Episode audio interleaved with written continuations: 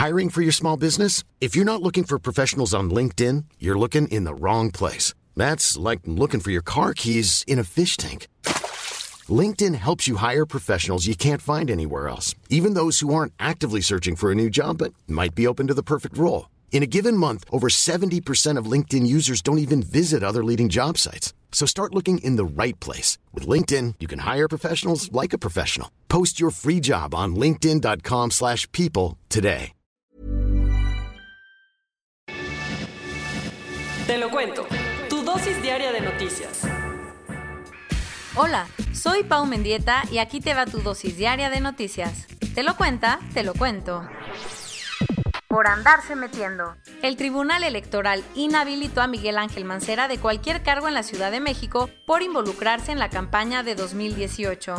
En marzo de 2018, el PRI interpuso una denuncia contra el ex jefe de gobierno de la Ciudad de México porque compartió varios videos promocionales apoyando a Ricardo Anaya, que en ese entonces era el candidato presidencial del Frente por México. Después de un tiempecito de analizar el caso, ayer las autoridades judiciales tomaron una decisión. ¿Cuál? El Tribunal Electoral del Poder Judicial de la Federación decidió inhabilitarlo temporalmente para que no pueda desempeñar cargos en la Administración Pública de la Ciudad de México. Según el tribunal, Miguel Ángel metió tanto su cuchara en el proceso electoral que puso en riesgo la equidad de la contienda, violentando los principios de imparcialidad y neutralidad que marca la ley. ¿Qué respondió Mancera? Dijo que va a analizar jurídicamente el tema, pero que va a impugnar la decisión de la Corte. Eso sí, puede seguir desempeñando sus funciones como senador por el PRD. Sábado se cumplió el plazo que tenía México para mandarle agua a Estados Unidos como parte de un trato que ambos firmaron. Pero como recordarás, desde hace semanas la presa La Boquilla en Chihuahua está tomada, así que la entrega ha estado en chino, abriendo la posibilidad de un conflicto diplomático. ¿Y si hubo broncas? No, porque ayer López Obrador anunció que se puso de acuerdo con Donald Trump y su secretario de Estado, Mike Pompeo, a quienes agradeció por la comprensión. Pero no hubo agradecimientos para todos, pues AMLO responsabilizó del problema al gober de Chihuahua, Javier Corral. Desde hace 20 días, las vías del tren de Uruapan a Morelia, Michoacán, están tomadas por manifestantes, ocasionando que 17.000 carros de ferrocarril y tres trenes con todo y 5.000 contenedores para mercancía estén completamente parados. Las consecuencias, la situación ya ha dejado pérdidas económicas enormes, tantas que el presidente de la Asociación Mexicana de Ferrocarriles dijo que la industria ferroviaria ha perdido 240 millones de pesos sin considerar los costos que el bloqueo le ha supuesto a las empresas que reciben muchos de sus productos desde el puerto de Lázaro Cárdenas. La legislación sobre el aborto en Polonia era una de las más estrictas de Europa, al punto que solo se podía interrumpir el embarazo cuando el feto tenía alguna normalidad. Lo último, ayer un tribunal constitucional del país dictaminó que esta ley es contraria a la Constitución, por lo que decidió eliminarla, prohibiendo cualquier tipo de aborto. Según la presidenta de la Corte, la norma solo buscaba el perfeccionamiento humano sobre un niño no nacido. Y aunque muchas personas en Polonia y la Unión Europea no están de acuerdo con el fallo, la decisión es inapelable.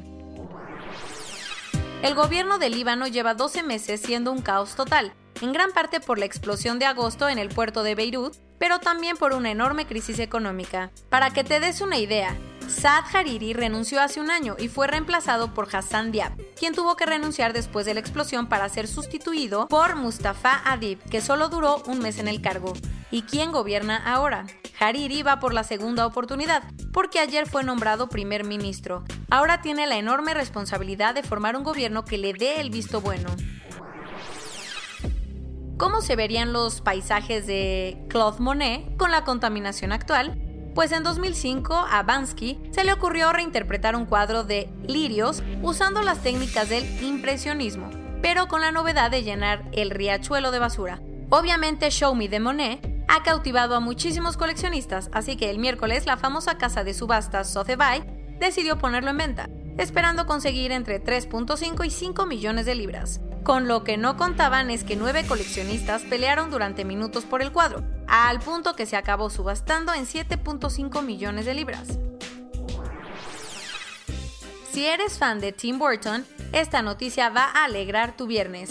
Ayer el cineasta confirmó que por primera vez va a producir una miniserie de televisión y no es cualquier serie, ya que se trata de un live action de Los Locos Adams, Lo que se sabe hasta ahora es que estará narrada desde el punto de vista de Merlina, y que se sitúa en 2020. Lo que todavía no se define, qué plataforma de streaming será la encargada de transmitirla.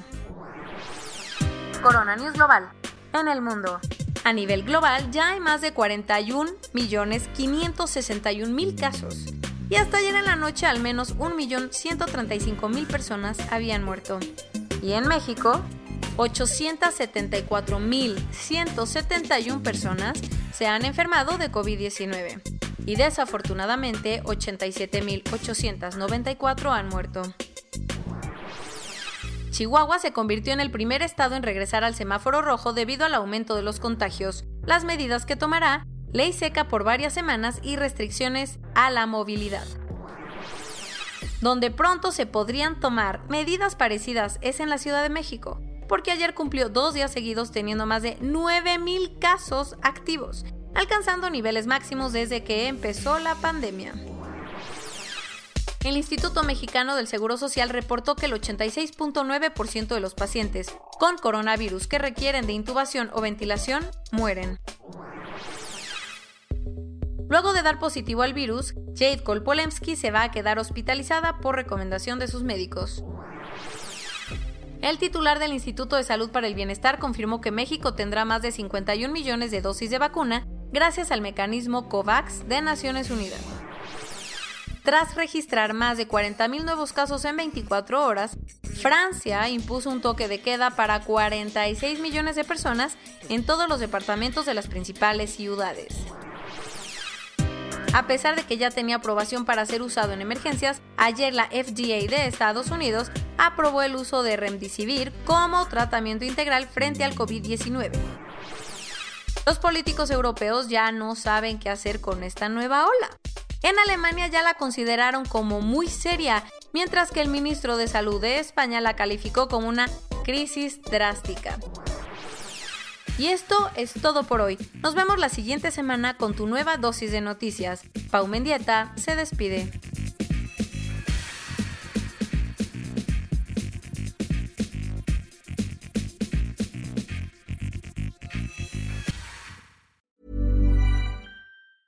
Hey, folks, I'm Mark Marin from the WTF Podcast, and this episode is brought to you by Kleenex Ultra Soft Tissues your ally to help tackle your allergy symptoms this season. I love the change of seasons, but nobody loves pollen and all those other things floating in the air that make you sneeze during this nice weather. Kleenex Ultra Soft tissues are hypoallergenic and allergist approved. So fight back against watery eyes and runny noses without worrying about irritating your skin. For this allergy season, grab Kleenex and face allergies head on.